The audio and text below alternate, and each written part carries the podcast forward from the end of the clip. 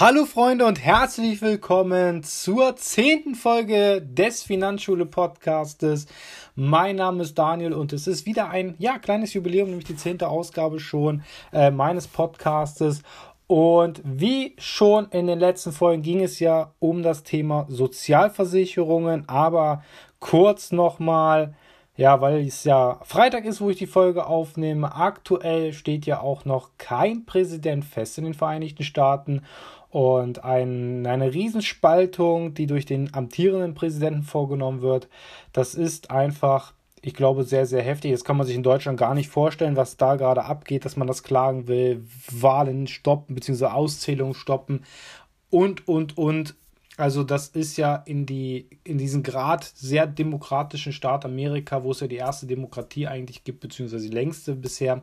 Und ich glaube, das ist einfach, ja, einfach ein ziemlicher Einschnitt. Sehr, sehr viel, äh, was noch auf uns zukommt in den nächsten Wochen und Monaten bis zur Amtseinführung des vielleicht neuen Präsidenten Joe Biden. Wir sind gespannt, wie es ausgeht. Äh, momentan sollten alle Ruhe bewahren, alle Auszählungen und dann steht irgendwann ein Präsident fest. Und dann sollte sich jede Partei damit auch zufrieden geben, egal wer es sein wird.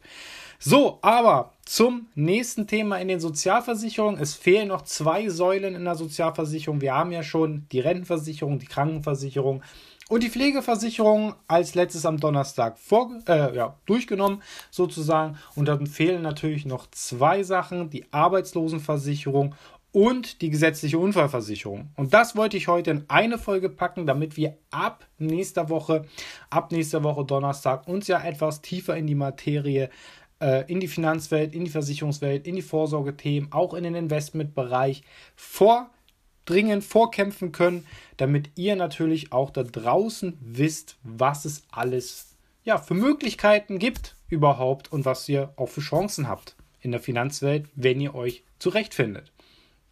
Gut, wir fangen mit der vierten Säule an, die Arbeitslosenversicherung, weil die ja auch wieder vom Arbeitgeber und vom Arbeitnehmer getragen wird.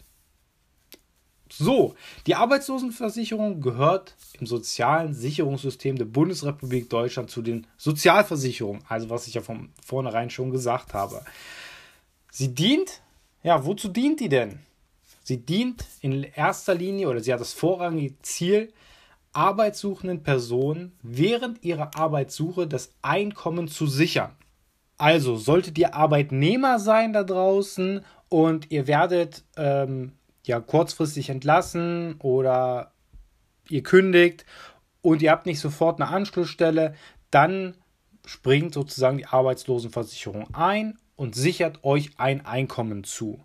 Wie hoch es ist, kommen wir später nochmal zu. Jetzt geht es erstmal drauf, wer zahlt denn da überhaupt alles ein? Nämlich, der, es, ist eine Pflicht, es gibt Pflichtversicherte, also es ist ein Kreis der Versicherungspflicht. Dort sind natürlich abhängig beschäftigte Personen mit Ausnahme der geringfügig Beschäftigten. Das heißt sozusagen, jeder, der mehr als 450 Euro verdient, also keine geringfügige Beschäftigung hat, zahlt in die Arbeitslosenversicherung ein. Und das mit Hilfe auch des Arbeitgebers, denn das wird wieder geteilt. Natürlich gibt es auch noch einen erweiterten Personenkreis, aber darauf wollte ich jetzt einfach nicht näher eingehen. Aber jeder Arbeitnehmer, äh, der auch irgendeine Sonderleistung bekommt, zum Beispiel Mutterschaftsgeld, Krankengeld und so weiter. So, es gibt natürlich auch, wie schon bei der Krankenversicherungspflicht ja war, freiwillig Versicherte. Selbstständige müssen nicht in diese ähm, Versicherung, die Arbeitslosenversicherung einzahlen. Sie können sich davon oder sind davon automatisch befreit, können aber natürlich auch dort einbezahlen, damit die dann, wenn sie ihre Selbstständigkeit aufgeben, auch eine Leistung bekommen, bis sie wieder in ein Angestelltenverhältnis gehen. Also das ist auch die Möglichkeit, ähm, die es da halt gibt. So, wie finanziert sich jetzt das Ganze? Wie auch schon bei der Krankenpflege oder Rentenversicherung wird, werden die Beiträge zur Arbeitslosenversicherung durch den Arbeitgeber und Arbeitnehmer zu gleichen Teilen finanziert. Des Weiteren gibt es natürlich auch noch sonstige Einnahmen des Bundes und auch Bundeszuschüsse, äh, falls dort die Beiträge, die jeder Arbeitnehmer, Arbeitgeber reinzahlt. Wenn der Pot halt nicht ausreicht dafür, dann gibt es natürlich Zuschüsse, äh, Zuschüsse des Bundes, damit auch jeder eine Leistung empfängt, wer gerade auf dem Arbeitsmarkt nicht tätig ist. So, der aktuelle Beitragssatz ist, ja, ist seit 2020 laut Gesetz 2,6 Prozent, aber Seit dem 1. Januar 2020 beträgt der Beitragssatz nur 2,4% per Verordnung. Diese Regelung gilt aber nur befristet bis zum 31. Dezember 2022. Also zahlen wir momentan etwas weniger in die Arbeitslosenversicherung rein. Das kann sich aber wiederum per Gesetz, per Verordnung ändern. Im Beispiel dazu war der Beitragssatz 2006, der lag dabei 6,5 Prozent. Also ist in den letzten 14 Jahren der Beitragssatz deutlich gesunken, weil wir auch deutlich weniger Arbeitslose haben. Aktuell. So, welche Leistungen erhalten wir denn? Oder erhaltet denn der Arbeitnehmer, der jetzt arbeitslos geworden ist? Natürlich kriegt er eine Arbeitsförderung und eine Entgeltersatzleistung. Also, nach dem Recht der Arbeitsförderung können in Anspruch genommen werden Berufsberatung und Arbeitsmarktberatung, Ausbildungs- und Arbeitsvermittlungen, Leistungen zur aktiven und beruflichen Eingliederung, also Förderungen, Leistungen zur Berufswahl und zur Berufsausbildung, Berufsorientierungsmaßnahmen, Berufsausbildungsbeihilfe, Eingliederungs- und Gründungszuschüsse, Kurzarbeitergeld, Saisonkurzarbeitergeld, Transferkurzarbeitergeld, ähm, Leistung der Teilhabe behinderter Menschen am Arbeitsleben, natürlich das Arbeitslosengeld, Teilarbeitslosengeld ähm, und Arbeitslosengeld bei Weiterbildung und Insolvenzgeld. Also das sind eine richtig breite Masse, was da an finanziellen Mitteln fließt. Natürlich, wir wissen alle, wir leben in einer Bürokratie auch. Ähm, das muss man natürlich alles beantragen und gucken, dass man natürlich schnell wieder Fuß fasst auf dem Arbeitsmarkt. Ne, die letzte Instanz sozusagen sollte das Arbeitslosengeld auslaufen. Dann folgt Hartz IV. Aber wie ist das eigentlich geregelt mit dem Arbeitslosengeld? Also, Hast du innerhalb der letzten 30 Monate mindestens 12 Monate gearbeitet, kannst du 6 Monate Arbeitslosengeld bekommen. Bist du jünger als 50, gibt es höchstens 12 Monate Arbeitslosengeld. Für Ältere gibt es bis zu 24 Monate Arbeitslosengeld. Nach welcher Grundlage wird nun das Arbeitslosengeld berechnet? Also die Grundlage der Berechnung ist immer das Bruttoarbeitsentgelt, also das Gehalt der vergangenen zwölf Monate. Dieser Betrag wird geteilt durch die Anzahl der Tage eines Jahres, also 365. Und das Ergebnis ist Ihr Bruttoarbeitsentgelt pro Tag.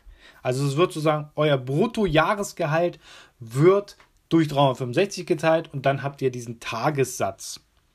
Davon werden die Lohnsteuer, Solidaritätszuschlag, ein Pauschbetrag für die Sozialversicherung in Höhe von 20 Prozent abgezogen.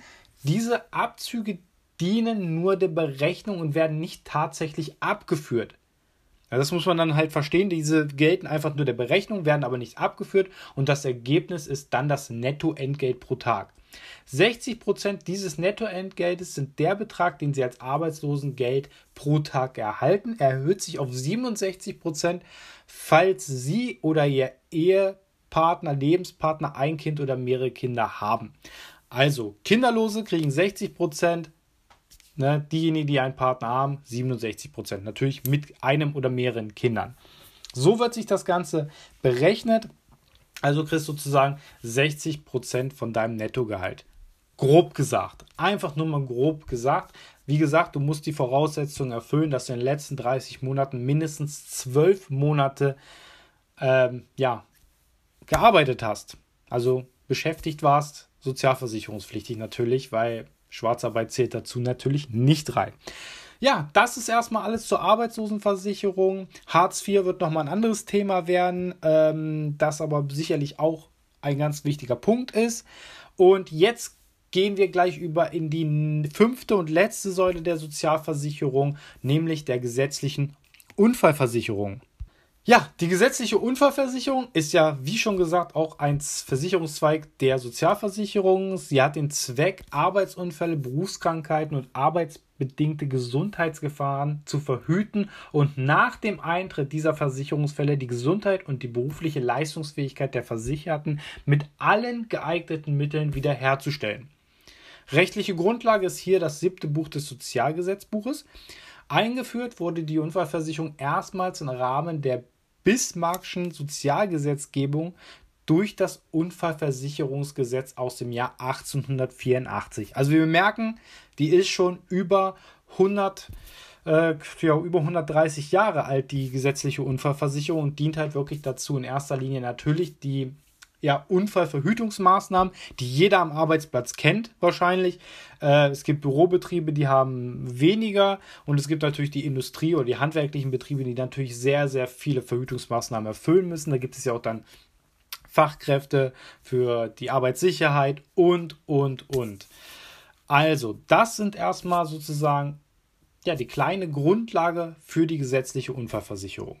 Die Träger oder der Träger sind immer die Berufsgenossenschaften. Also da gibt es ja viele verschiedene Berufsgenossenschaften, zum Beispiel für Holz und Metall, für Energie, Textil, für Rohstoffe, Nahrungsmittel, Transport, Gesundheitsdienst und so weiter. Da gibt es überall eine Berufsgenossenschaft für, die das Ganze ja auch überwachen soll. Natürlich gibt es dann auch noch die landwirtschaftliche Berufsgenossenschaft und natürlich die Unfallkassen der zum Beispiel Feuerwehren. So, wer ist jetzt nun alles pflichtversichert? Also es gibt pflichtversicherte Mitglieder, natürlich auch Versicherungsfreiheit gibt es natürlich auch und es gibt natürlich dann wieder die freiwilligen Versicherten.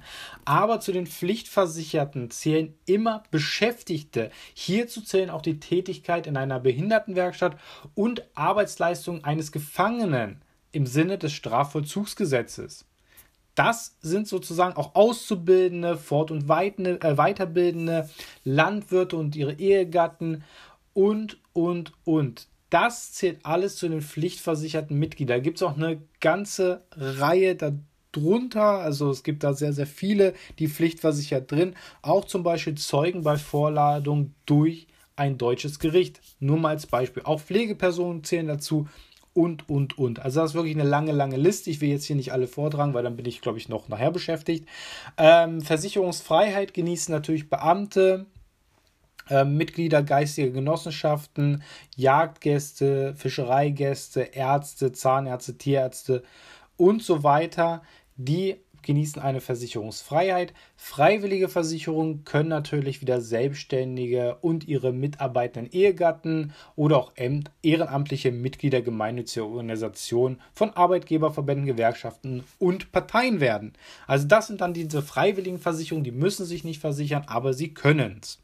So, jetzt gehen wir mal in die Versicherungsfälle bzw. Leistungsfälle rein. Ähm, natürlich ist die, ja, zählt diese ja, berufliche bzw. die gesetzliche Unfallversicherung nur in der Ausübung der beruflichen Tätigkeit und natürlich auf dem direkten Weg von der Arbeit nach Hause bzw. von zu Hause zur Arbeit. Das gilt als Unfall. Natürlich muss man sagen, was gilt alles als Unfall, was ist eine Berufskrankheit und so weiter. Da sprecht ihr bitte auch mal mit eurem Arbeitgeber drüber, denn das muss er euch auch sagen können. Beziehungsweise ist hier auch die Berufsgenossenschaft in der Pflicht, hier auch Aufklärung zu betreiben. Was ist ein Arbeitsunfall? Was ist eine Berufskrankheit und wann leisten wir? Jeder, Be jeder Unfall, und das lege ich euch jetzt mal ans Herz, jeder Unfall, der auf der Arbeit oder auf dem Weg zur Arbeit oder der, vom Weg von zu Hause, äh, von der Arbeit nach Hause, solltet ihr eurem Arbeitgeber melden. Und natürlich auch der Berufsgenossenschaft melden. Weil da kann echt mal eine Leistung für euch auch entstehen, solltet ihr aufgrund dieses Unfalls ne, dann plötzlich nicht mehr richtig arbeiten können oder gar nicht mehr arbeiten können, denn dann bekommt ihr eine Leistung. Und habt ihr das nicht rechtzeitig gemeldet, könnt ihr dann keine Leistungsansprüche mehr geltend machen. Das einfach nur mal kurz um hierzu. So, wie finanziert sie sich nun? Die gesetzliche Unfallversicherung wird durch Beiträge, Umlagen des der Mitgliedsunternehmen in einem nachträglichen Umlageverfahren Jahresbeitrag finanziert. Heißt kurzum, Ihr als Arbeitnehmer seid da fein raus, denn dafür ist euer Arbeitgeber zuständig. der muss sich damit beschäftigen, wenn er Angestellte hat, hier auch eine, äh, diese gesetzliche Unfallversicherung ja, zu tragen, ne, zu bezahlen. Da gibt es Beiträge für jeden Arbeitnehmer, beziehungsweise es gibt ein Umlageverfahren und, und, und. Also damit beschäftigt sich nicht der normale Angestellte, damit muss sich der Selbstständige oder der Unternehmer befassen, wenn er Angestellte hat. Hierbei gilt es nicht um geringfügige Beschäftigte, sondern wirklich die sozialversicherungspflichtigen Beschäftigten. Das einfach nur dazu, das ist die gesetzliche Unfallversicherung. Sie gilt halt nur, wenn ihr auch arbeitet, beziehungsweise wenn ihr natürlich auf dem Weg, auf dem direkten Weg von zu Hause zur Arbeit seid oder auch den direkten Weg von der Arbeit nach Hause. Also, das ist die Unfallversicherung. Allerdings Hierzu gibt es natürlich auch die private Unfallversicherung. Die leistet 24,7, 365 Tage im Jahr. Egal, ob der Unfall äh, auf der Arbeit passiert oder der Unfall passiert in der Freizeit oder, oder, oder. Und ihr wisst, die meisten Unfälle passieren zu Hause, statistisch gesehen. Ähm, ich habe damals gelernt in der Schule, also zur Kaufmann für Versicherung und Finanzen. Alle vier Sekunden passiert in Deutschland ein Unfall. Jetzt stellt man sich oftmals vor, ja, ein Unfall, da passiert ja immer was mit dollen Verletzungen. Nein, alleine schon, wenn ihr spazieren geht und ihr knickt einfach nur beim Straßenüberqueren um, gilt das schon in Deutschland als Unfall. Also, was ist ein Unfall überhaupt? Ein Unfall liegt vor, wenn du unfreiwillig durch ein plötzlich es unvorhergesehenes Ereignis gesundheitlich geschädigt wirst. Im Versicherungsjargon spricht man auch von Pauke und bezeichnet damit die Faktoren, die zusammenkommen müssen, ähm, damit die äh, Unfallversicherung auch wirklich greift. Der Unfall muss durch ein plötzlich von außen unfreiwillig auf den Körper einwirkendes Ereignis ausgelöst sein. Ah, und das ist jetzt wieder Versicherungsdeutsch. Also, immer, es muss die Unfreiwilligkeit vorliegen. Es muss von außen auf den Körper ein einwirkendes Ereignis sein und natürlich plötzlich. Und das ist halt der Unfall, weil ein Unfall tritt immer plötzlich ein. Also, das einfach nur mal aus dem Versicherungswesen für euch zu Verständnis, wann ein Unfall wirklich vorliegt. Und ja, das wäre es natürlich schon auch mit der Unfallversicherung für den heutigen Tag. Ich hoffe, ich konnte euch das einigermaßen gut erklären und ihr könnt damit besser umgehen, jetzt ein bisschen mehr Verständnis dafür habt, was natürlich die Arbeitslosen und die Unfallversicherung, ähm, ja, was das alles bedeutet in der Sozialversicherung. Wir können froh sein, so eine Sozialversicherung zu haben, haben viele Länder nicht. Ähm, da jammern wir echt auf hohem Niveau, wenn mal, ja, wenn mal keiner keiner leistet oder sowas, weil es müssen wirklich immer alle Sachen vorliegen, weil wir zahlen da alle solidargemeinschaftlich rein. Zumindest alle, die äh, Arbeitnehmer und Arbeitgeber sind. Die Selbstständigen können sich natürlich häufig da befreien lassen, aber die haben dann auch keinen Leistungsanspruch. Also, das soll es erstmal für heute gewesen sein. Äh, wenn ihr mehr Infos haben wollt, wie gesagt, äh, guckt mal äh, ruhig nochmal in die Podcast-Beschreibung rein. Hier steht nochmal die Facebook-Gruppe drin und auch mein Instagram-Account drin. Dort könnt ihr mir natürlich gerne schreiben und äh, mir auch Anregungen stellen, äh, welche Themen ihr gerne hören würdet, äh, was ich behandeln soll und natürlich auch mir ein kurzes Feedback geben könntet, damit ich natürlich weiß, ob euch der Podcast gefällt oder ob ich auch etwas ändern soll am Format oder sonstiges. Ich würde mich auf jeden Fall über ein Feedback freuen und wünsche euch jetzt noch, ich habe die Folge ja am Freitag aufgenommen, aber ihr hört es ja wie immer sonntags. Ich wünsche euch jetzt noch einen schönen Sonntagabend, einen tollen Start in die neue Woche und mal sehen, ob wir aus den USA ein paar Neuigkeiten haben, weil das ist immer auch für unsere Wirtschaft ein wichtiges Zeichen, dass man wieder über den Teich rüber besser kommunizieren kann vielleicht oder auch endlich mal eine Lösung hat. Ja, ich wünsche euch noch was. Bleibt vor allem gesund und ja, stay at home so oft es geht. Ne? Es kann uns ja alle nur helfen. Wir wissen ja alle, die Corona-Fallzahlen sind wieder nach oben gegangen. Äh, der Lockdown wird sich ja erst so in den nächsten Wochen zeigen, ob diese Maßnahme gefruchtet hat. Und dann schauen wir mal weiter, wie es weitergeht mit dem Virus. Wir werden den sicherlich nicht aus der Welt kriegen, aber wenn wir uns jetzt alle auch dran halten, auch an die Masken und so weiter, ja, sie sind vielleicht alle ein bisschen nervig, aber Leute, hey, es gibt immer noch schlimmere Sachen. Äh, und so weiter. Also ich denke mal, da sind wir in Deutschland auf einem trotzdem noch guten Weg. Das ist meine Meinung nach. Ne? Change my mind, wenn ihr da anderer Meinung seid. Aber das ist erstmal meine Meinung dazu. Ich wünsche euch jetzt noch einen schönen Sonntagabend. Tolle Woche wünsche ich euch. Einen tollen, oder beziehungsweise einen tollen Start in die neue Woche. Und dann hören wir uns schon wieder, oder ihr hört mich am nächsten Donnerstag. Und das soll es gewesen sein. Macht's gut, bleibt gesund, Leute. Ciao, ciao.